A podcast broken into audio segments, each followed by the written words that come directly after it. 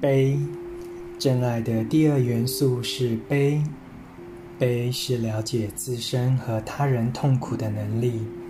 了解自身的苦，就能帮助对方了解他的苦。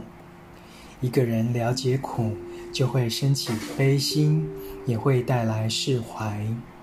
练习正念并深入关照，就能转化自己的苦，也有助于转化对方的苦。